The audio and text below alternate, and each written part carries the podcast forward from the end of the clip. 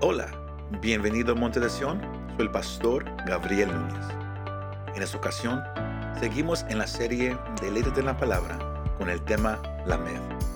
La seguridad del cristiano puede estar en la palabra de Dios. Espero que este mensaje te anime y te fortalezca.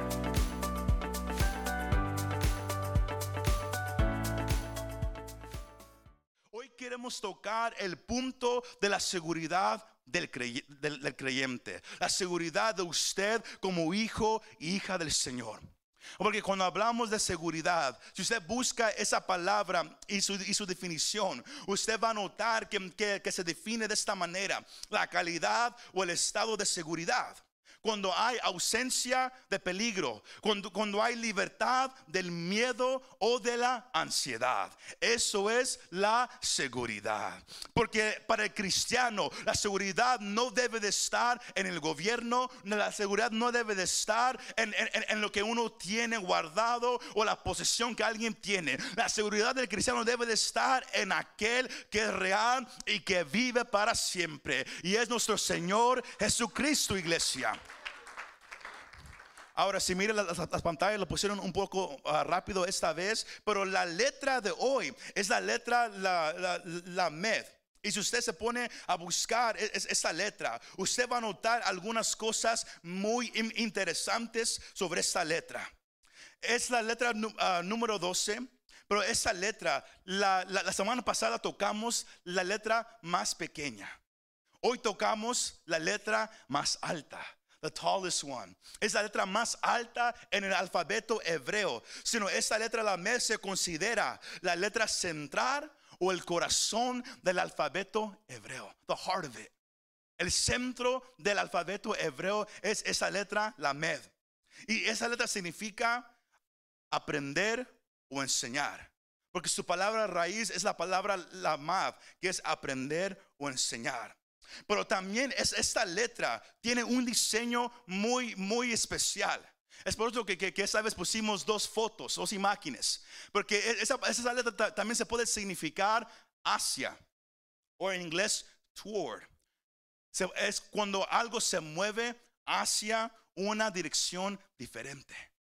Es, una imagen de, de- de- de la, aquí tengo la palabra aquí porque no me la sé en español, de un bastón de pastor, a shepherd staff, de un bastón de, pastor. Y el pastor o, el granjero usaba su bastón para dirigir a sus animales co- como si les, como si les estuviera enseñando el camino correcto a seguir.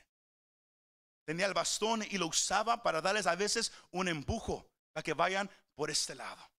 Y es lo, que hace esa letra. Y en la cultura hebrea se mira el, último ah, paragraph. El aprendizaje y la enseñanza siempre están ligados a una acción. Sino cada vez que, usted aprende algo, siempre es eh, en el ambiente hebreo con el, con el motivo de tomar acción. De no nomás llenarse de información. Ah, eso fue a- a- algo que hablamos co- con, el grupo que, se metió a estudiar ah, de- de- cómo estudiar la palabra de Dios. Que, que no nomás es agarrar información. Porque todos aquí podemos agarrar información. Pero si usted sale con mucha información, pero no está grabado en su corazón, usted nunca va a poder aplicarlo a su vida. Y es la parte que, es difícil a veces como, predicador, como pastor, porque a veces pensamos que, man, tenemos que darle esa información. Pero a veces hay mucha información y es malo para la persona. Porque hay, hay veces que, que- porque el Evangelio, como hemos dicho, no es algo complicado.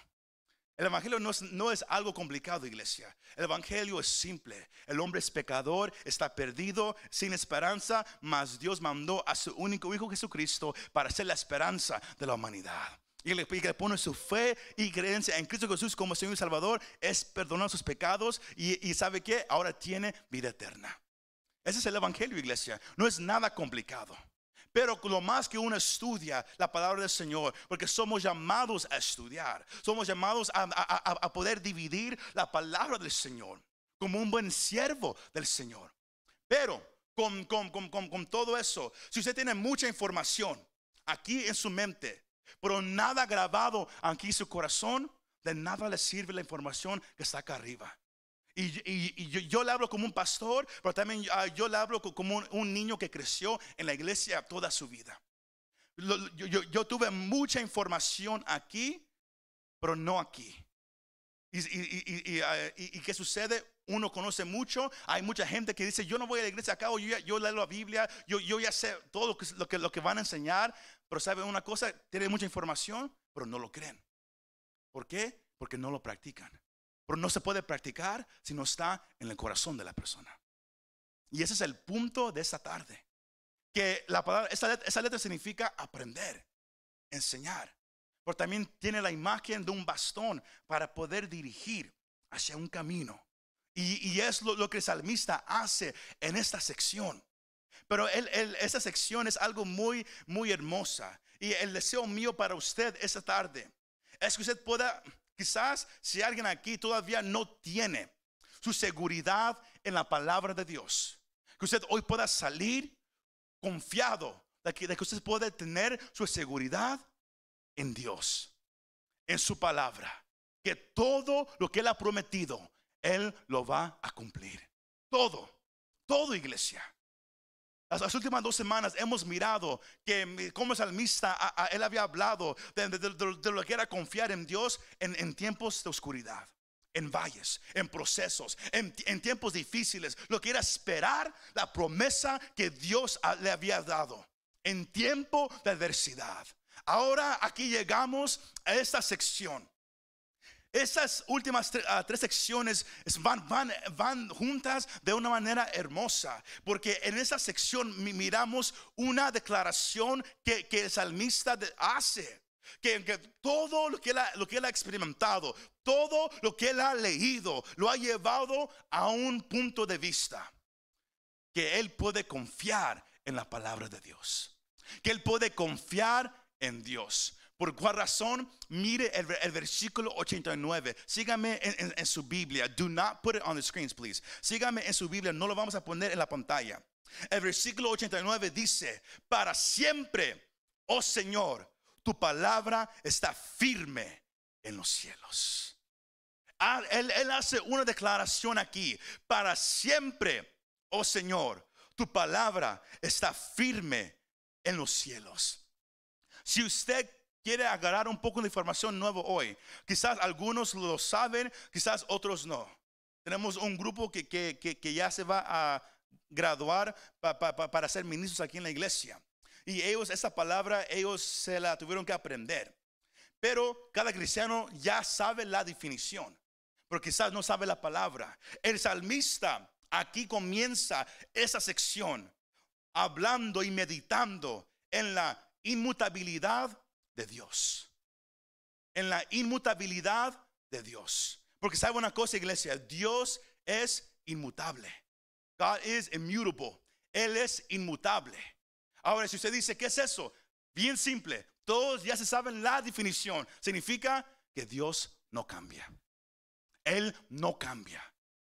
Dios es el mismo ayer, Él es el mismo hoy y mañana Él sigue siendo el mismo. Y el salmista llega a esa conclusión. Él se pone a pensar que en tiempos de angustia, en tiempos de problema, con todo lo que él ha vivido, con todo lo que él ha pasado, él se pone a pensar, Señor, como dice el versículo 89, para siempre, oh Señor, tu palabra está firme en los cielos. Quizás él estaba sentado mirando al cielo, mirando las nubes. Quizás era de día, quizás e-, era, por la noche mirando las estrellas allá en- en el firmamento. Y él nomás se puso a pensar, Señor, para siempre tu palabra está firme en los cielos. Es una declaración de la inmutabilidad de Dios y de la inmutabilidad de su palabra. Ahora, si yo le hago, si yo, si, yo le hago una, pregunta a, todos aquí presentes, ¿cuántos creen que la palabra de Dios es verdad? ¿Cuántos dirían, levanta la mano, es, yo, creo que es verdad? ¿Cuántos dirían no cambia, no importa el ambiente, no importa la sociedad, no, importa el siglo, sigue siendo igual? Oh, las manos bajaron un, poquito. Pero es lo, lo- lo que él está, él está diciendo aquí. Porque esa sección, el enfoque del salmista es declarar que Dios es el mismo y que él puede confiar en su promesa. Él puede confiar en la palabra de Dios. ¿Por qué? Porque la palabra que, que- que él había recibido, la, la ley que él, él lee diariamente, como vamos, como vamos a mirar, viene de un Dios que no cambia. De un Dios que es el mismo. Pero hoy en día nadie ya tiene esa seguridad en su corazón. Hay muchos que, que- que- dicen, no estoy seguro si, si- este, si este libro es verdad. No estoy seguro si la verdad es todavía para hoy. No estoy seguro si de verdad Dios partió el mar rojo. No estoy seguro si de verdad se fue Jesús el que estaba con, los tres jóvenes en, en medio del fuego. No sé si yo puedo creer que un gran pez se comió a un profeta llamado Jonás. Hay tanta gente que, hoy piensa que es que, que no, no sabe si creerlo o no creerlo. Por eso decía la pregunta si usted lo cree. Porque mucha gente allá dice, es difícil. Es difícil, pero el salmista deja saber, Señor, tu palabra está firme en los cielos. Está conmigo en, en- ah, esta tarde todavía. Porque en este momento vamos ahorita a tocar algo que, que- cada cristiano tiene que saber. Y es un- un- una parte que yo no quiero per- perder a nadie, porque en esta parte muchos sí, como se van a quedar así, pero es algo que, que- se necesita. Porque lo, lo- lo- lo que él está diciendo, estos, esos primeros dos versículos, que es que tu palabra está firme en los cielos, tu fidelidad permanece por todas las generaciones, porque tú estableciste la tierra y ella permanece. Esto aquí, él está dejando saber que esto no es una opinión de él. Él está dejando saber que eso es algo cierto. Y hoy en día muchos no pueden aceptar eso. ¿Por cuál razón? Por dos cosas. I have that slide up there. La, la- primera cosa es que el salmista aquí está dejando saber lo que se llama una verdad objetiva. Objective truth. Una verdad objetiva. Ahora, cuando algo es una verdad objetiva, tiene correspondencia con la realidad. ¿Qué significa eso? La verdad objetiva es algo que es cierto para todos, estén de acuerdo o no con, esa verdad. Eso es una verdad objetiva.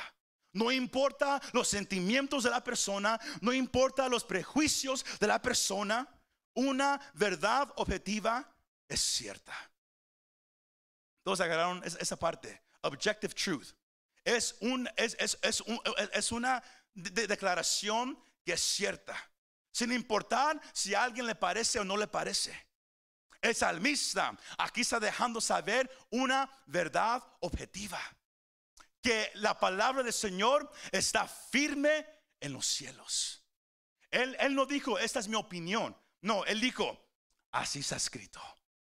Mateo 24, 35 dice, el cielo y la tierra pasarán, pero mis palabras no pasarán.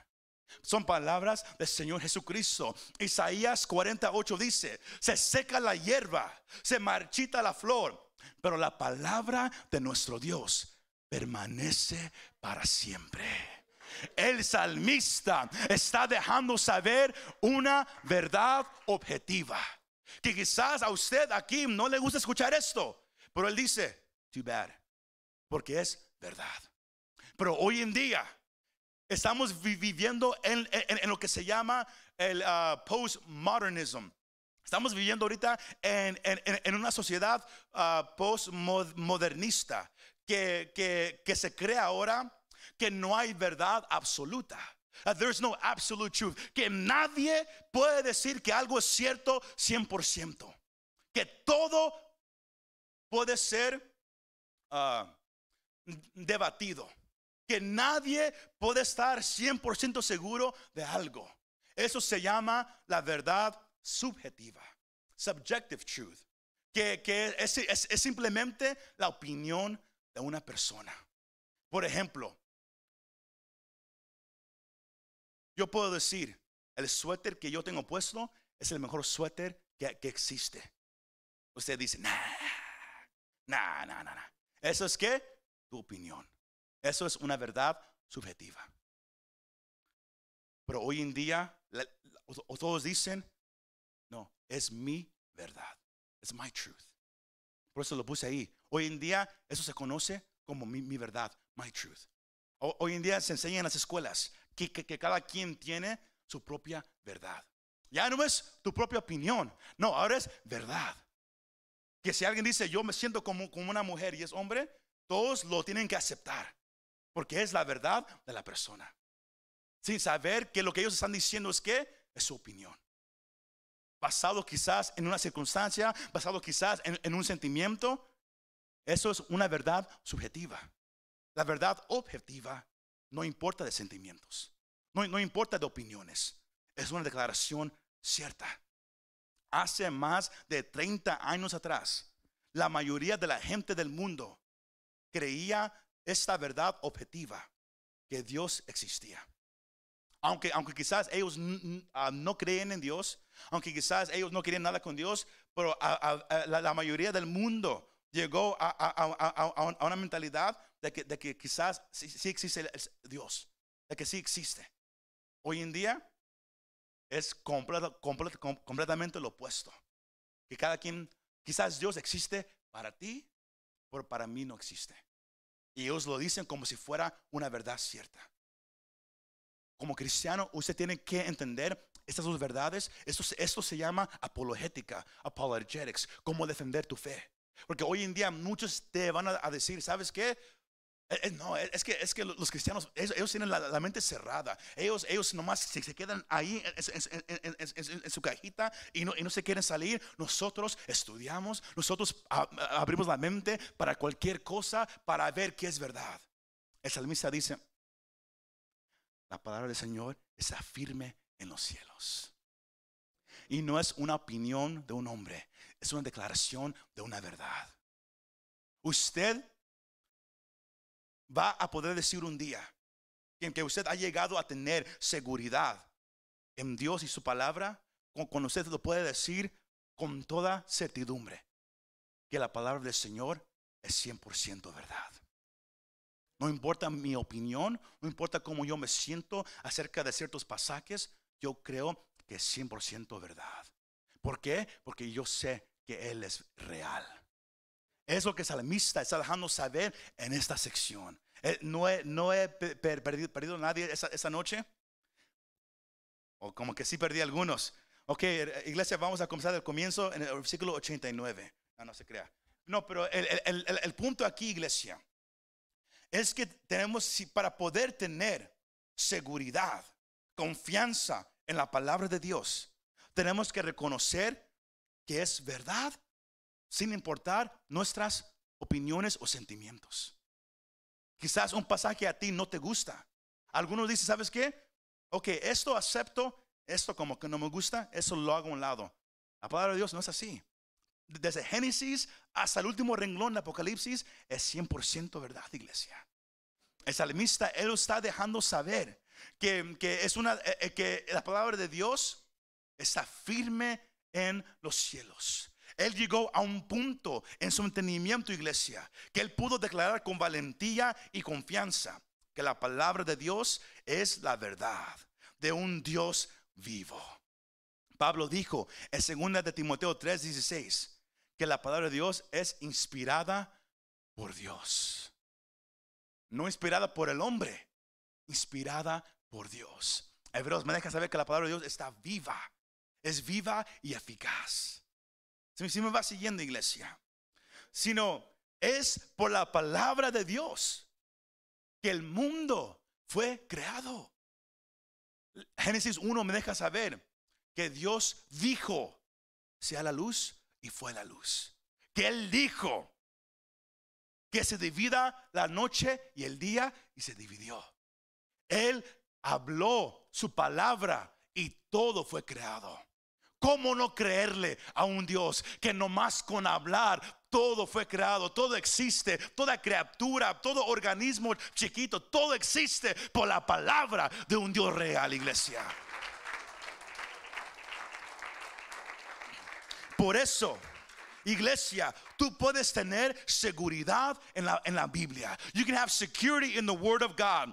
Porque si la Biblia es verdadera, iglesia, entonces debemos apreciarla, estudiarla, obedecerla y confiar plenamente en ella. Si la Biblia es verdad, entonces tenemos es la autoridad final para todo asunto de fe, toda práctica y toda moralidad. Si la Biblia es la palabra de Dios, entonces si la hacemos a un lado, estamos haciendo a un lado a un Dios vivo. Tú puedes tener seguridad en la Biblia. Ahora en la, pantalla tenemos una imagen. Hoy es un estudio un poco más apologético, apologetically, para que usted tenga su confianza en la Biblia. Usted hoy acaba de aprender lo que es la verdad objetiva y la verdad subjetiva. Pero usted puede tener seguridad en la Biblia. ¿Por qué? Porque este libro es la evidencia de un origen divino. Este libro no fue escrito por ideas de hombres es un libro que fue inspirado por un ser divino y se llama Dios, Yahweh el creador del cielo y la tierra. Ahora, esta Biblia es especial. Usted puede tener seguridad por cuál razón, porque tiene un mensaje unido. Hay 66, libros en, la Biblia, escritos sobre tres continentes, en tres lenguajes diferentes, escrito en 1500 años por 40 autores. Y aún así el mensaje está unido desde Génesis hasta Apocalipsis. Algo increíble. Usted puede decir, no es tan increíble, de veras. Tome su familia, siéntense un viernes por la noche, apaguen la, la televisión y diga, ¿sabes qué? Hoy vamos a escribir una historia. Yo escribo esta parte. Tú escribes esta parte, esposa mía. Yo no sé si, usted así habla. Hijo mío, tú escribe la mitad de, esa historia. Hija mía, tú escribe el final. Pero no mire lo que cada quien está escribiendo. Y luego júntelo a ver si, si tiene sentido esa historia. La Biblia fue escrita por 40 autores en 1500 años, en tres continentes diferentes, y aún así es una historia unida. Algo que solamente Dios pudo hacer, porque Él es el autor de su palabra. Usted puede tener seguridad porque ese libro es un libro unido, no nomás para iglesia. La Biblia tiene profecías detalladas detalladas. En, el, Antiguo Testamento hay no más, hay más de 300 profecías solamente sobre el Señor Jesucristo, donde iba a nacer, cómo, cómo, Él iba a ser, cómo Él iba a sufrir, dónde Él iba a morir, cómo Él iba a resucitar, escrito cientos de años antes de que el Señor viniera e hiciera todo eso. Y eso no más hablando del Señor Jesucristo, pero hay más profecías detalladamente acerca de, la historia de, una nación, de, todo lo, que iba a sucederle a una persona, a una familia, de todo lo que viene en el futuro. Y uno puede mirar cómo, cómo poco a poco cada profecía se cumple detalladamente. Porque usted puede tener seguridad que este libro no es como otro libro religioso. Porque todos los demás libros religiosos, el, Corán, todo el, el, el Confucius, el, Buddhismo, todo fue escrito por hombres que están, que están ellos sepultados en la tierra.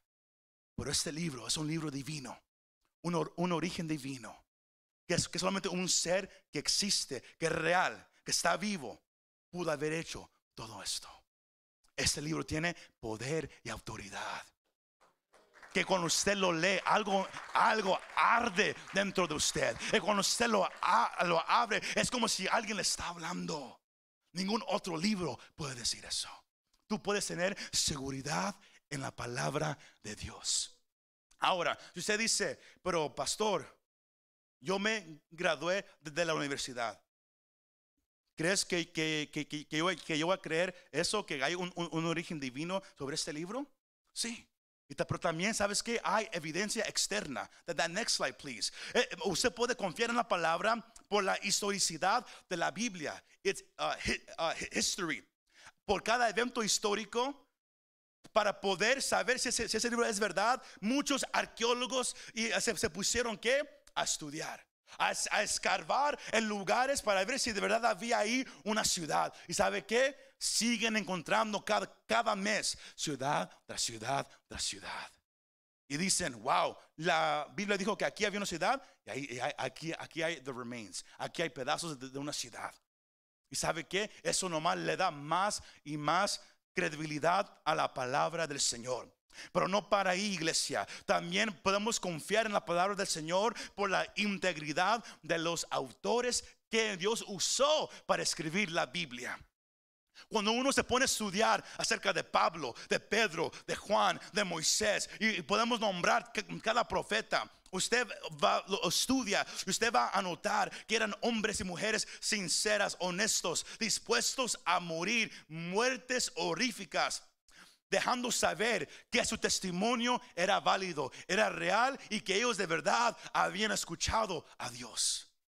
Porque alguien que se inventó algo, cuando le deja saber, ¿sabes qué? A todo cristiano lo vamos a matar. Pero lo vamos a hacer acostándolos, estirando sus manos, agarrando un serrucho a saw y cortándolos por la mitad. Alguien que nomás se inventó algo, ¿sa- sa- sa- ¿sabe qué va a decir? Hey, just- oh, JK, I was just messing around, más estaba jugando. Yo no, y nomás estaba jugando. No, pero de, que, de que- hombre y mujer, joven y niño, a través de los siglos han muerto, han muerto por su creencia. Deja saber que ese libro es verdad, que tú puedes tener seguridad en este libro. Y el último es la ah, indestructibilidad de la Biblia. Que muchos han tratado de romper este libro a pedazos, con argumentos, con, en, en- público, en colegios, de varias formas. Esta, la Biblia ha sufrido más ataques viciosos y intentos para destruirla que cualquier otro libro en la historia de la humanidad. Y aún así, más y más gente viene a creer en la palabra del Señor. Tú puedes tener seguridad en la palabra de Dios. Y es lo que el salmista está dejando saber. Esa es la clave número uno de esta noche, iglesia. Que puedes tener seguridad en Dios y lo que Él ha dicho. Porque hay evidencia de que Él cumple sus promesas. Su palabra permanece. Salmos 33, versículo 4. Porque la palabra del Señor es recta y toda su obra es hecha con fidelidad. Dios es fiel hasta el final, hermano y hermana. Deuteronomio, versículo 7, a- capítulo 7, versículo 9 dice, reconoce pues que el Señor tu Dios es Dios, el Dios fiel, que guarda su pacto y su misericordia hasta mil generaciones con aquellos que lo aman y guardan sus mandamientos. Es lo mismo que, el salmista dice en el versículo 90, tu fidelidad permanece por todas las generaciones, porque tú estableciste la tierra y ella permanece. Tú hablaste, Señor, y el sol sigue en el mismo lugar. Tú hablaste, Señor, y la luna no se ha movido. Tú hablaste, Señor, y el aire todavía sopla sobre esta tierra. Dios es grande, Dios es hermoso, Dios merece tu confianza en Él, iglesia. Por eso Él dice en el versículo 91, por tus ordenanzas permanecen hasta hoy, pues todas las cosas te sirven. El sol, la luna, las estrellas, la humanidad, todo, si- sin que ellos sepan o no sepan, todo les sirve al Señor aún Satanás y los demonios, nadie puede hacer nada sin que Dios lo permita. Nadie, iglesia. Todo les sirve al Señor. Mas Él dijo en el versículo 92, si tu ley no hubiera sido mi deleite, entonces habría perecido en mi aflicción. Si yo no hubiera estudiado tu palabra, si yo, si yo no hubiera venido a conocer que lo que tú dices es verdad, que yo puedo confiar en ti. Cuando yo pasé por ese problema, cuando yo me encontré en el valle, yo sé que si yo no te hubiera tenido a ti, yo no sé en dónde yo estaría. Yo no sé qué, qué hubiera pasado conmigo. Ah, hay un canto ah, ya viejo que, que- que dice, ¿qué sería de mí? ¿Qué hubiera sido de mí si Dios no me hubiera alcanzado, si no hubiera obrado en mi vida. El salmista dice, ¿qué, qué hubiera sido de mí si yo no hubiera creído tu palabra, tenido tu palabra hermosa en mi corazón? Entonces habría perecido en mi aflicción.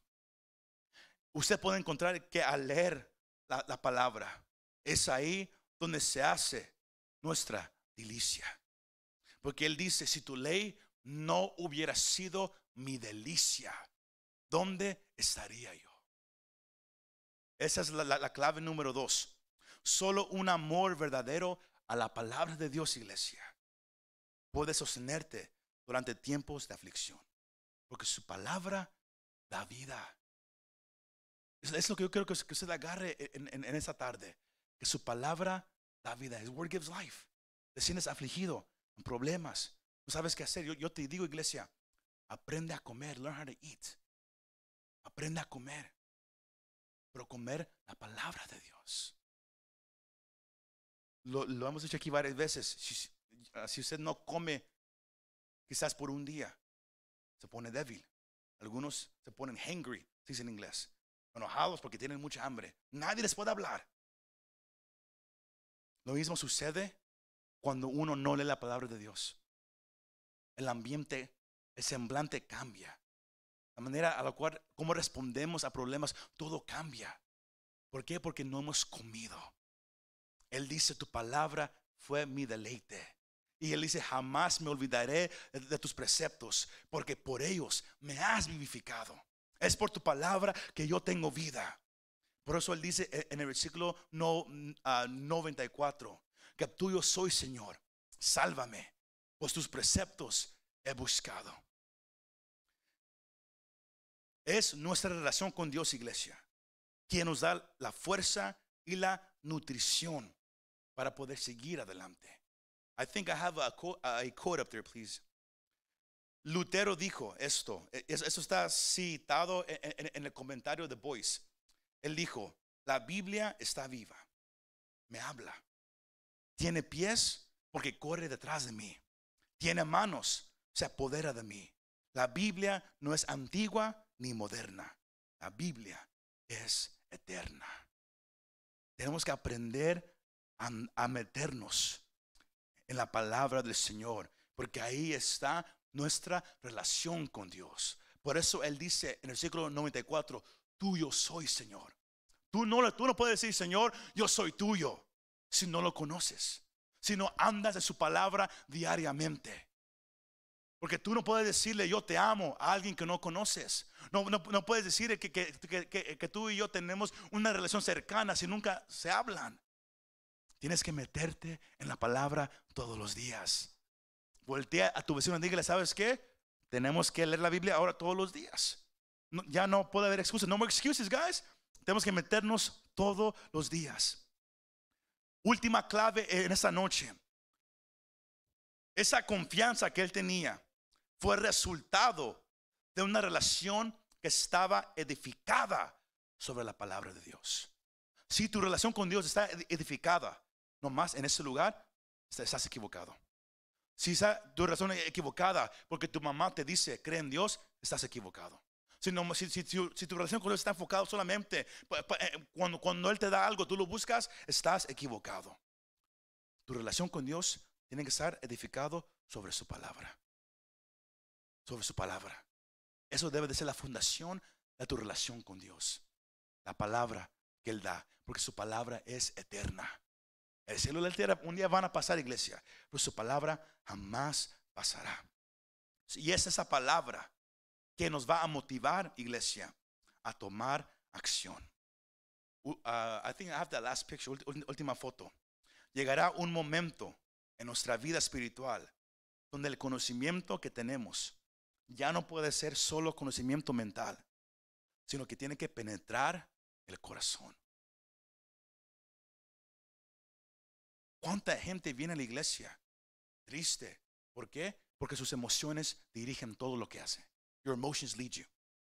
Tus emociones más te dirigen. Hoy tengo ansiedad, hoy tengo tristeza, hoy tengo eso, hoy tengo aquello. Y porque eso va, eso sucede en este mundo. No me malentienda. Pero la seguridad es tener, es tener ausencia de peligro, ausencia de ansiedad, ausencia de estrés. Eso es seguridad. Por eso solamente se encuentra en un lugar. ¿Y cuál es el lugar? La palabra de Dios. Por eso Él dice, lea todo ese capítulo que estamos leyendo.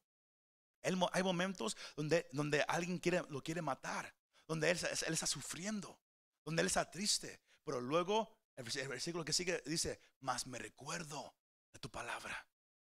Y es tu palabra que echa fuera mi ansiedad. Es tu palabra que echa fuera mi estrés. Es tu palabra. Hoy en día, porque el mundo ha hecho normal el que uno viva con ansiedad. Ha hecho normal el que uno viva por sus emociones, el que uno siga cómo se siente, como aprendimos al comienzo. La, la palabra de Dios es una palabra objetiva, no tiene que ver con emociones. Es verdad, te guste o no te guste, lo sientas o no lo sientas, es verdad.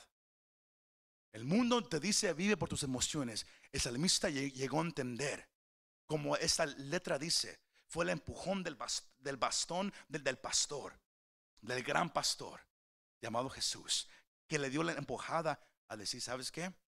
Tienes que regresar a este camino, poner tu seguridad en lo que yo he dicho. ¿Y cómo podemos confiar en lo que Él ha dicho? Porque su palabra es eterna. ¿Por qué? Porque Él es eterno. Dios nunca va a morir. Él no tiene comienzo, Él no tiene final. Ellos cantaron hoy, tú eres el alfa y la omega, el principio y el fin. Luego el canto decía, te exaltaré, te alabaré.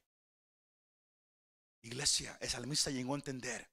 Por eso dice el último versículo, can, can you put it up there? El versículo 96 dice, he visto un límite a toda perfección. Este mundo, todo en este mundo, las pirámides que hay en Egipto, las pirámides que hay allá en México de los mayas, todo lo, que uno dice, los, los, seven wonders of the world, las siete maravillas del mundo, todo lo que uno dice que es hermoso, todo tiene un límite, porque un día va a ser destruido. Pero tu mandamiento es sumamente amplio. Una otra manera para decirlo, tus palabras, Señor, son para siempre. Son perfectas.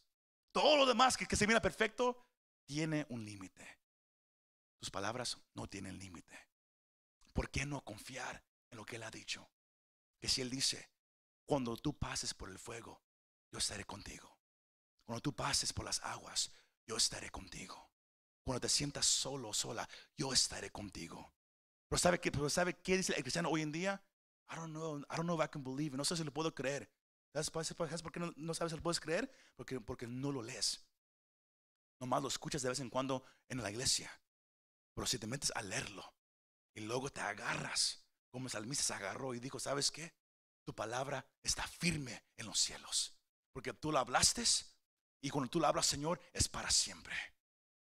¿Por qué no agarrarnos de esa seguridad, iglesia? Tú puedes confiar en la, en la Biblia porque es la palabra de un Dios que vive, que nunca falla. Cuando dicen amén. Muchas gracias por escuchar este mensaje. Si te gustó este mensaje, compártelo con tus amigos y familiares. Para saber más de nuestro ministerio, visítanos montedesion.com o también puedes bajar nuestra app para el teléfono. Que Dios te bendiga y nos vemos la próxima vez.